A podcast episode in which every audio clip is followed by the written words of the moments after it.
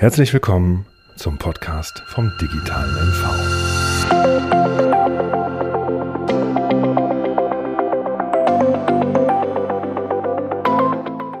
Liebe Hörerinnen und liebe Hörer, vielen Dank, dass Sie sich auch heute wieder die Zeit für den Podcast vom digitalen MV nehmen.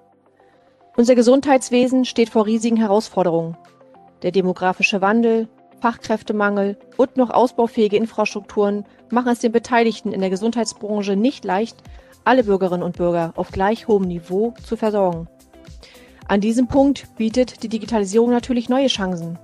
Mithilfe moderner Technologien und innovativer Ideen können Behandlung und Pflege spürbar verbessert werden. Auch in Mecklenburg-Vorpommern arbeiten seit Jahren Experten aus Kliniken, Forschungseinrichtungen, Gesundheitskassen und aus der Privatwirtschaft daran, Prozesse zur Digitalisierung und damit einfacher, effizienter und kostensparender zu werden. Zum Wohle der Patientinnen und Patienten. Mein Name ist Mareike Donath und ich bin die Leiterin der Stabsstelle für Digitalisierung und Internationales im Energieministerium Mecklenburg-Vorpommern.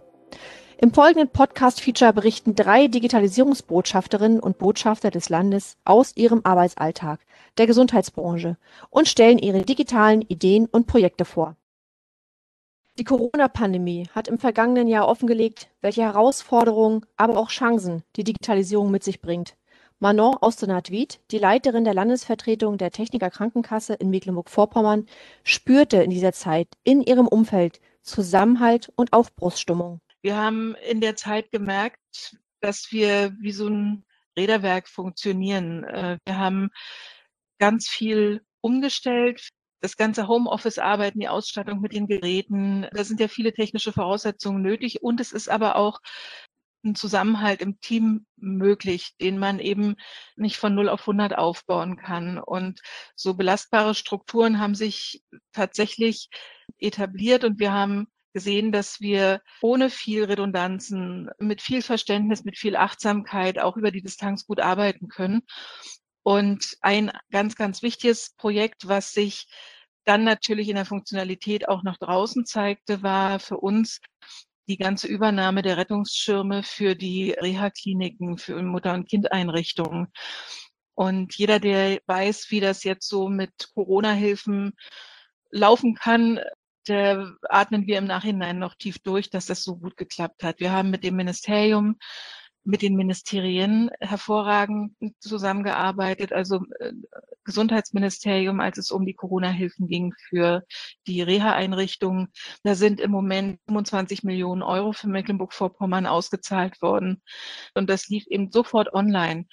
Innerhalb von zwei Tagen nach Antragstellung hatten die Reha-Kliniken Geld. Ähnlich toll lief das mit Frau Drese, obwohl das ein viel komplexerer Sachverhalt war, mit dem Sozialministerium die Hilfen für die Pflegeeinrichtungen, die Pflegegelder auszuzahlen weil dafür gab es ebenfalls keine Blaupause und da gab es auch noch eine Reihe von Fragestellungen und so ähm, kooperativ und äh, auch mit viel Freude, wie wir da gemeinsam gearbeitet haben, das da freuen wir uns jetzt noch drüber und das sind auch ähm, sehr, sehr belastbare Partnerschaften dadurch entstanden. Und sowohl die äh, Kollegen im Ministerium als auch bei uns ohne Reibung, mit kurzen Wegen haben wir da die Sachen hinbekommen. Und was noch viel wichtiger ist, alle die, die jetzt in der Pflege beschäftigt waren, die haben ihr Geld bekommen und das sehr zügig. Die Vorbehalte, die es vor Ausbruch der Pandemie in Bezug auf die Digitalisierung im Gesundheitswesen gab, haben sich aus Sicht der Chefin der Technikerkrankenkasse Mecklenburg-Vorpommern nicht bewahrheitet. Im Gegenteil. Das zeigt, dass diese ganzen Diskussionen, die wir vorher darüber geführt haben, wie funktioniert Digitalisierung und Prozesse und Datentransparenz oder Datensicherheit. Ähm, ich glaube, an solchen Beispielen sieht man, wie einfach das Leben doch sein kann, wenn man so ein bisschen neue ähm, Technologie zulässt, wenn man sich einfach auch mal offen vor einen Prozess stellt und sagt, okay, so sieht der aus im analogen älteren Zeitalter und wenn wir ihn neu denken, können wir mehr mit einbeziehen. Wir haben eine größere Reichweite und es entfällt ähm, eine Menge an Zettelwirtschaft. Es ist eigentlich so eine ganz wesentliche Erkenntnis jetzt auch aus dieser ganzen Corona-Zeit. Vor anderthalb Jahren, wenn wir mit Ärzten darüber gesprochen haben, was ist die elektronische Gesundheitsakte, was ist hier unsere TK-App, dann äh, war da immer große Zurückhaltung, auch bei den digitalen Innovationsfondsprojekten. Und einerseits sind alle begeistert, wenn sie nach Estland gucken, wir waren ja da und finden mhm. das schick und dann ähm, gehen Verstand und Herz auf, aber wenn es dann vor der eigenen Haustür klopft und man sich diesen neuen Prozessen stellen sollte, dann hatten wir doch erhebliche Vorbehalte. Und das hat sich im letzten Jahr ziemlich erledigt. Also wenn man jetzt mal das Thema Videosprechstunde nimmt in Mecklenburg-Vorpommern, dann war das etwas, was wenig Akzeptanz hatte.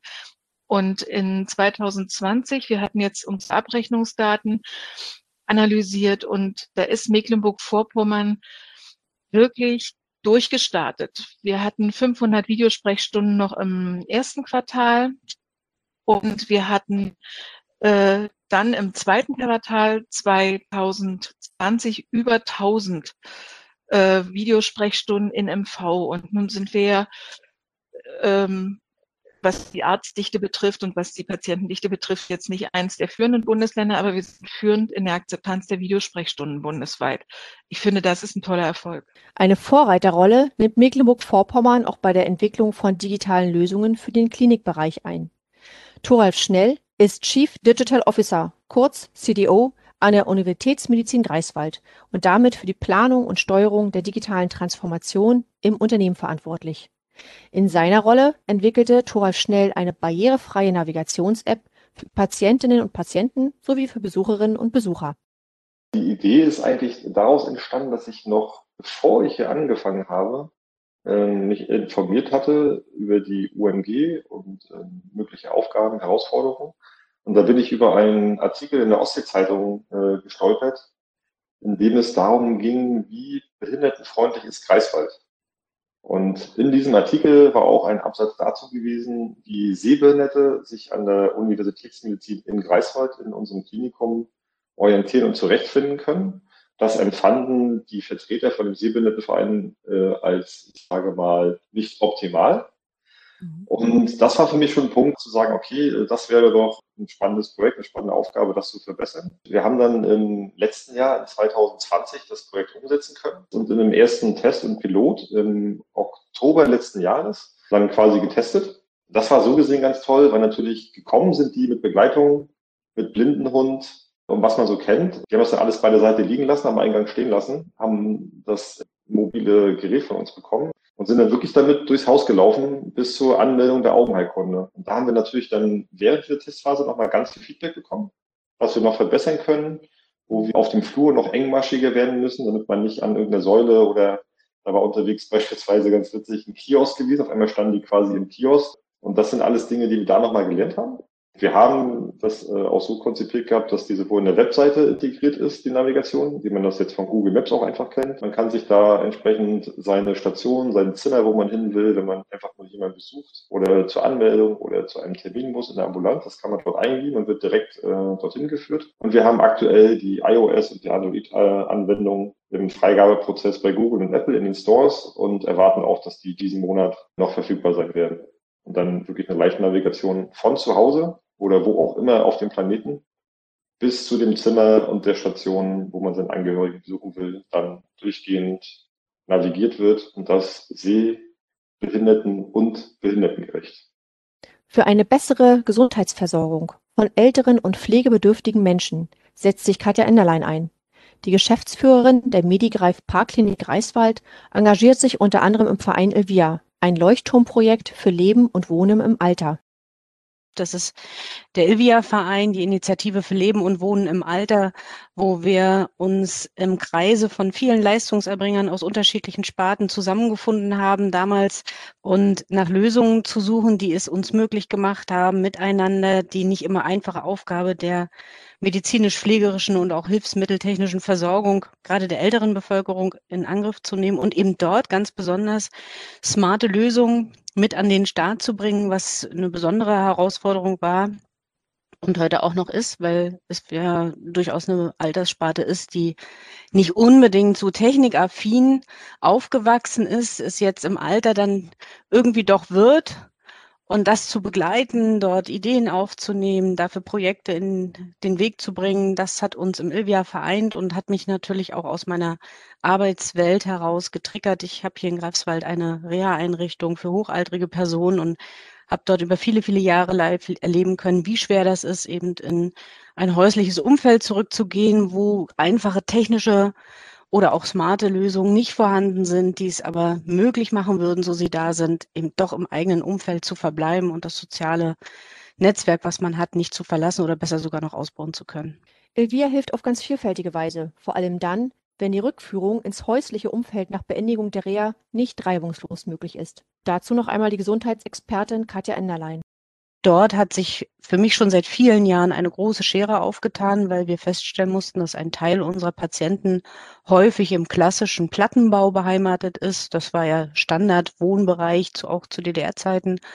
Und dort scheitern wir oft an ganz einfachen baulichen Strukturen, mal ganz abgesehen von smarten Lösungen, die dort eben auch nicht existent sind. Und dann hat sich der Zufall dort ein bisschen mit eingemischt, dass die kommunale Beratungsstelle eine Plattform des Dialogs uns geboten hat und wir zeitgleich mit unserem Unternehmensverbund die Möglichkeit hatten, einen klassischen WBS 70, also sprich so einen Plattenbau in ja, unsere Obhut zu nehmen und ihn für eine Zielrichtung umzusetzen, dass wir gesagt haben, wir möchten, dass in diesem Gebäude Menschen leben, die nicht gezwungen sind, aufgrund eines fortschreitenden Alters und sich einstellenden Handicaps ihr geliebtes Umfeld wieder zu verlassen. Das heißt, es ging bei uns in erster Linie bei dieser Konzeptidee nicht darum, ein klassisches betreutes Wohnen zu errichten, wo man bereits ein gewisses Alter und vielleicht auch schon eine bestimmte Form der Immobilität erreicht hat, sondern dass man da wohnen kann und alt werden kann, wo man sich wohlfühlt. Und mit dieser Zielsetzung sind wir rangegangen und haben dann halt die Möglichkeit genutzt,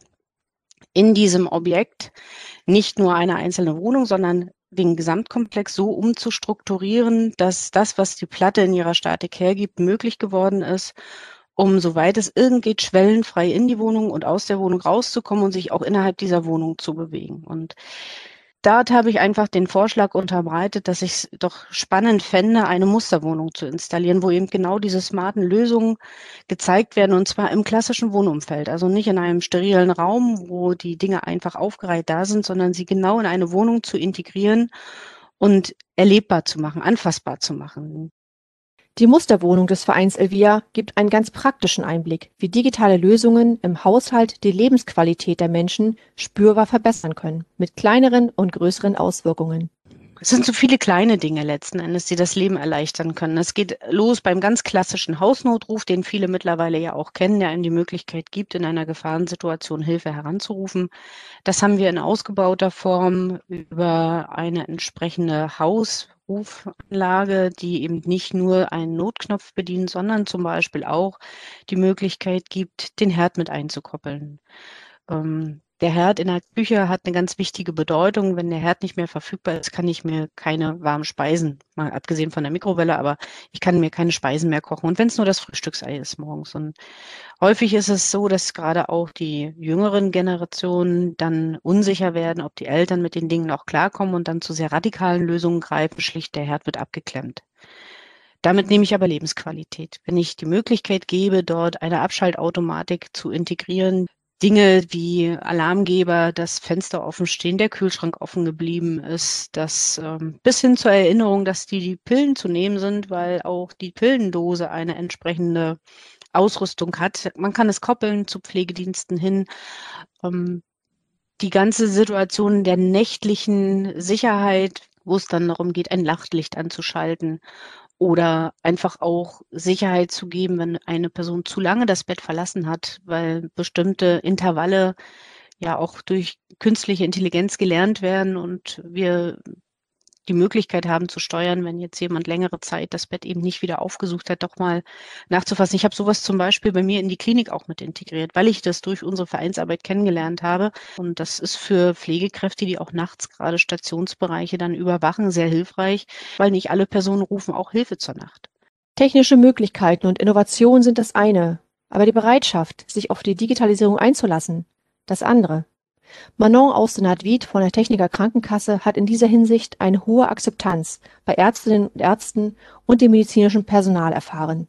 Also ich sehe im Moment, ich dafür habe die Gelegenheit auch in der Enquete-Kommission zur ländlichen Versorgung mitzuarbeiten und da haben wir uns jetzt in den letzten Monaten erst einmal mit einer Bestandsaufnahme beschäftigt. Was gibt es? Ähm, wie sind Kliniken aufgestellt? Dann das ganze Thema, haben wir zu viel, haben wir zu wenig Kliniken? Da ging ja immer wieder was durch die Presse, gerade ich erinnere an Wolgast oder an Kriwitz.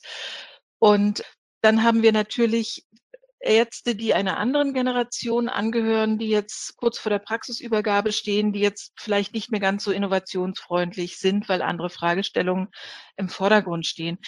Was ich aber sehe, ist, dass wir ähm, eine Reihe junger Ärzte haben, die schon äh, hochmoderne Praxen haben, die ähm, eine digitale Arztpraxis haben, die sich auch an den Projekten, die es ja zahlreich im Land gibt, also egal ob die Teledermatologie, das Projekt mit der Uni Greifswald, Innovationsfondsprojekt, Telenotarzt, ähm, auch das Projekt Herzeffekt, die sich daran beteiligen und die gut in den Projekten zusammenarbeiten.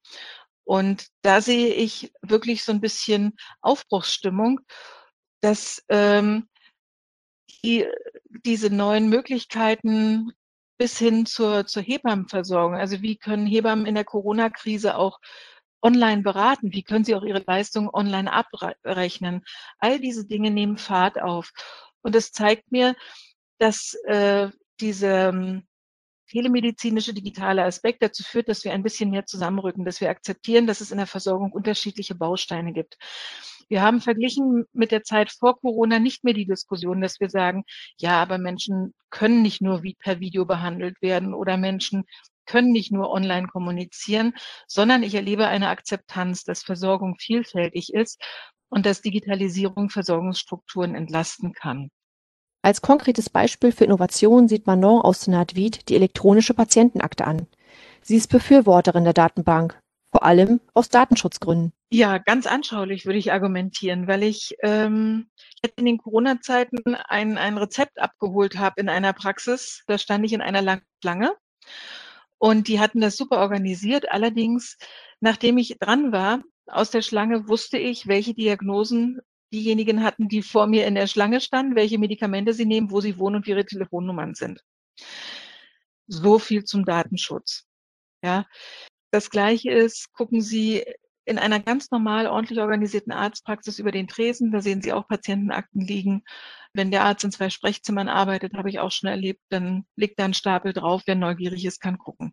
Das alles habe ich mit der Aktenlösung nicht. Es ist Ende zu Ende verschlüsselt. Es ist, wenn man sich je nachdem, bei welcher Kasse man ist, für so eine Aktenlösung entscheidet oder jetzt ja auch für die Patientenakte, dann hat man ähm, ein hohes Maß an Sicherheit durch die Verschlüsselungstechnik und hat dann Daten, die über die jeweilige Krankenkasse in die Akte eingespielt werden. Und die kann man nur selbst sehen und nur selbst kann man beschließen, gibt man die frei oder gibt man sie nicht frei. Und diese Entscheidung liegt beim jeweiligen Versicherten, beim Patienten. Und dieses Maß an Sicherheit, das habe ich nicht, wenn Papierakten, Briefe hin und her geschickt werden. Da lässt es sich viel leichter reinschauen als in einen Datentresor, der so hoch verschlüsselt ist. Auch Thorald Schnell möchte das Gesundheitswesen schneller, effizienter und patientenfreundlicher gestalten. Dazu arbeitet er an einem neuen Projekt, dem digitalen Patientenpfad. Was ist ein Patientenpfad? Ähm, ich bin irgendwo im ländlichen Raum äh, und habe in zwei Wochen eine Hüft-OP. Und von dieser Idee oder Aussage, ich habe eine Hüft-OP, bis zum Ende, ich bin durch, ich kann wieder laufen und Sport machen, das ist der Patientenpfad. Mhm. Dahinter verbirgt sich ganz viel. Also eben das Beispiel Eigenanalyse von zu Hause aus, mhm. Online-Termine vereinbaren können, ähm, eben für diese Operation beispielsweise. Auch die Anbindung von niedergelassenen Ärzten, weil die einen ja vielleicht einweisen die vielleicht auch Daten und Dokumente übermitteln wollen, auf die ein Patient natürlich ähm, DSGVO, Datenschutzgrundverordnung, Anrecht hat einzusehen. Also ein Portal, ich logge mich ein und sehe alle meine Dokumente auch für mich. Im Krankenhaus, wenn ich da bin, wie ist vielleicht die Versorgung im Zimmer, ähm, welche Dienste kann ich dort nehmen, ich möchte gerne Wasser haben. Ich sehe vielleicht auch nochmal dort meine Termine an meinem, an meinem Bett, an meinem Bildschirm, wann ich dann morgen früh dran bin mit der OP, dass ich da auch wieder entspannter bin und ich weiß, okay, da bin ich dran, oder dass es vielleicht verschoben wurde. Und auch wenn ich wieder raus bin, das Stichwort Patient Reported Outcome Measures, also die Umfrage, die Nachfrage danach, Zu sagen, mhm. wie geht's Ihnen mit Ihrer Hüfte nach zwei Wochen, nach einem Monat, einem halben mhm. Jahr? Da gibt es Standards, um daraus auch wieder abzuleiten, Mensch, die müssen doch mal reinkommen für eine, für eine zweite Nachsorge oder Durchsicht. Und diesen ganzen Prozess, den wollen wir digital abbilden. Immer als zusätzliches Angebot. Also man darf aus meiner Sicht, ich persönlich stehe immer dafür zu sagen, Digitalisierung mache ich nicht zum Selbstzweck, sondern machen wir als Alternative zum aktuellen, weil natürlich hat nicht jeder einen Computer zu Hause, natürlich hat nicht jeder ein Smartphone in der Tasche. Aber die, die es haben, denen wollen wir natürlich ermöglichen, ähm, diese Wege auch gehen zu können. Thoralf schnell betont, möglichst alle Beteiligten für die Digitalisierung zu begeistern. Denn was im privaten Bereich scheinbar leicht gelingt, ist im beruflichen Umfeld kein Selbstläufer. Sein Rat? Ja, alle möglichst frühzeitig abholen und von Anfang an mitnehmen. Jeder im Privatbereich, dem fällt das total leicht zu sagen, ja, kennst du die Serie auf Netflix und hast du das auf Amazon mhm. Prime gesehen und hast du jenes Sky-Abo? Also das heißt, eigentlich sind wir alle digital und bedienen diese Sachen. Aber auf Arbeit, ich glaube gerade so in diesen Branchen wie wir jetzt aus dem Gesundheitswesen, da hat man auch als Mitarbeiter vielleicht die Erwartung, da gehe ich die nächsten 30 Jahre morgens rein, abends raus, Schichtbetrieb, habe da meinen üblichen Zettel, den kenne ich, den hake ich immer durch und dann ist es in Ordnung. Und das wird halt in Zukunft leider nicht mehr der Fall sein. Aber ich denke, genauso wie wir privat uns begeistern lassen haben, so müssen wir intern die Leute auch begeistern und motivieren. Also wir müssen unser Projektmarketing quasi machen.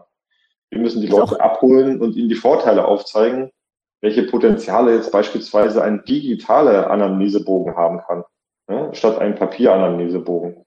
Und wenn wir das tun, dass der Mitarbeiter einen Vorteil sieht, dass es digital ist, weil er dann wirklich pünktlich Feierabend hat vielleicht und nicht die Bögen noch alle abtippen muss ins KISS-System, ähm, und weil vielleicht auch ein Patient die Vorteile sieht, weil er das in Ruhe am Wochenende schon digital von zu Hause ausführen kann, wo ich vielleicht auch nochmal meine Enkeltochter frage, die mir jenes oder solches Wort nochmal erklärt und ich einfach eine gewisse Ruhe habe. Ich glaube, wenn wir diese Vorteile aufzeigen können, dann können wir die Leute dafür begeistern, das zu benutzen. Und wenn sie es gerne benutzen wollen und sie sehen, wie digitale Lösungen ihre Probleme, ihre täglichen Herausforderungen, ihre Aufwände reduzieren können, dann sind sie, glaube ich, auch gerne dabei. Um die Mitarbeiterinnen und Mitarbeiter auf dem Weg des digitalen Wandels mitzunehmen, hat Katja Enderlein, die Chefin der Medigreif Parkklinik Greifswald, folgenden Rat. Einfach anfangen. Also immer nur darüber zu reden, macht es nicht besser. Man muss es schlichtweg tun. Man muss sich damit auseinandersetzen und man muss die Dinge einfach machen. Und in dem Moment, wo man loslegt, muss man zuhören, muss man Ängste, die dort sind, die auch vollkommen berechtigt sind, die muss man ernst nehmen. Die muss, erstmal muss man sie wahrnehmen, dann muss man sie ernst nehmen und dort auch Hilfestellungen geben. Und wir testen für gewöhnlich, wenn wir etwas neu an den Start bringen, immer erstmal in einer kleineren Gruppe. Meistens dort, wo wir auch wissen, dass die Kollegen eh aufgeschlossen dem Ganzen gegenüberstehen. Und wenn die das dann für sich angenommen haben, sagen, das funktioniert, dann versuchen wir das auszurollen, möglichst zügig und andere mitzunehmen. Und meist haben wir auch die Erfahrung gemacht, dass wenn gerade positiv über Neues berichtet wird, dann sehr schnell auch von anderer Seite kommt, auch warum denn die und wir nicht? Wir wollen jetzt auch. Die Aussagen von Katja Enderlein zeigen, in Mecklenburg-Vorpommern herrscht beim Thema digitale Gesundheitsversorgung eine echte Aufbruchsstimmung. Diesen Schwung will auch Thoralf schnell mitnehmen. Seine Vision für das digitale MV?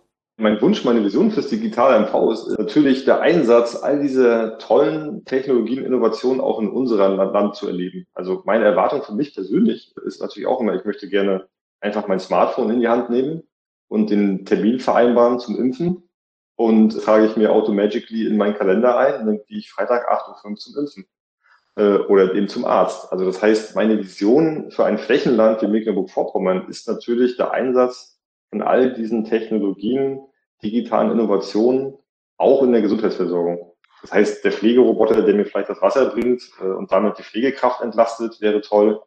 Äh, sicherlich auch für die Pflegekraft, die eben dadurch entlastet wird und dadurch vielleicht auch Zeit gewinnt, äh, mit den Patienten sich etwas äh, mehr auszutauschen. Denn diese Online-Sprechstunden, gerade im ländlichen Raum, einfach das gesunde Leben ermöglichen. Die meisten zumindest möchten älter werden, ähm, das gerade auch vielleicht in unserem digitalen MV. Also länger zu Hause leben können, länger gesund leben können, länger im ländlichen Raum in meinem Haus wohnen zu können, weil ich weiß, auch hier werde ich immer noch sehr, sehr gut versorgt. Und an diesen digitalen Innovationen und Lösungen mitzuarbeiten, das freut mich sehr. Ich hoffe, ich bekomme auch weiterhin die Möglichkeiten dafür. Und das wäre so meine Vision für unser Bundesland aus Sicht der Gesundheits- Branche. Auch Katja Enderlein sieht in Mecklenburg-Vorpommern Ideale Lebens- und Arbeitsbedingungen. Das Land zum Leben, zum Leben und Arbeiten, das sehe ich für MV. Wir haben keine Schwerindustrie, die werden wir sicherlich nicht bekommen. Möchte ich auch ehrlich gesagt gar nicht hier haben, aber diese smarten Technologien, diese Denkfabriken, die Denkschmieden, die wir an unseren Fach- und Hochschulen haben, das Potenzial an jungen, innovativen Köpfen, was dort liegt, das würde ich gerne hier im Land verortet wissen. Und mit der Möglichkeit des Breitbandausbaus und den damit geschaffenen Voraussetzungen haben wir erstmalig die Chance, diese innovativen jungen Köpfe hier im Land zu behalten, ihnen Lebensraum zu geben und damit das Land in einer Technologierichtung fortzuentwickeln, die andernorts ja nicht diese vielen Möglichkeiten verbindet. Wo hat man das schon? Tolle Natur, wunderbare Strände, best ausgerolltes Internet in hoffentlich kurzer Zeit, ähm, ideale Arbeits- und Lebensbedingungen. Und ja, ich möchte nicht woanders leben und wohnen. Erstmal loslegen und mutig voranschreiten. Das ist das Credo von Manon aus Nadwied von der Techniker Krankenkasse. Wir sind ein junges Land, das jede Menge Potenziale bietet. Wir sind eins der Bundesländer, das jetzt die Möglichkeiten hat, aus der Pandemie zu lernen und mit seiner Innovationskraft ganz weit nach vorne zu kommen, weil es eben noch nicht festgefahren ist, weil wir auch junge Leute haben, Innovationskraft haben und in der Zeit jetzt erlebt haben, wie schnell wir veränderungsfähig sind. Unser Internet ist besser als sein Ruf, weil alles, was ich jetzt erlebt habe, wir konnten alles online schaffen. Wir konnten online kommunizieren. Selbst große Konferenzen mit mehreren hundert Teilnehmern funktionierten. Und die Dynamik behalten, mitnehmen und verstetigen und aufgeschlossen miteinander arbeiten. Ich finde auch, dass wir mit uns ein bisschen milder sein sollten, dass wir nicht immer die 100 Prozent Lösung fordern und dann sauer sind, wenn sie nicht sofort auf dem Tablett serviert wird, sondern dass wir uns über die Schritte freuen, die wir gemeinsam vorangehen. Und dass wir dann für unser Bundesland auch nach draußen über die Grenze unseres Bundeslandes hinweg zeigen, ein Land zum Leben. MV tut unheimlich gut. Und wir sind ein Land zum Arbeiten, das das reale Leben total im Griff hat. Und es ist einfach ein Privileg, hier zu leben. Liebe Zuhörerinnen und liebe Zuhörer, Sie erhielten einen Einblick, welche Chancen Digitalisierung für uns in Mecklenburg-Vorpommern bietet und wie digitale Ideen das Gesundheitswesen voranbringen können. In der nächsten Folge des Podcasts vom digitalen MV werfen wir einen Blick auf die kommende NERD. Das ist der größte landesweite Digitalkongress. Die NERD findet in der Zeit vom 31.05. bis zum 14. Juni überwiegend als Online-Veranstaltung statt. Zum zweiten Mal wird die NERD zum Place to Be für Gründerinnen und Gründer, Vorantreiberinnen und Vorantreiber sowie Umdenkerinnen und Umdenker. Was so alles passiert und welche Highlights auf die Teilnehmerinnen und Teilnehmer warten, davon mehr in der nächsten Folge. Ich freue mich, wenn Sie wieder dabei sind. Herzlichst, Ihre Mareike Donath.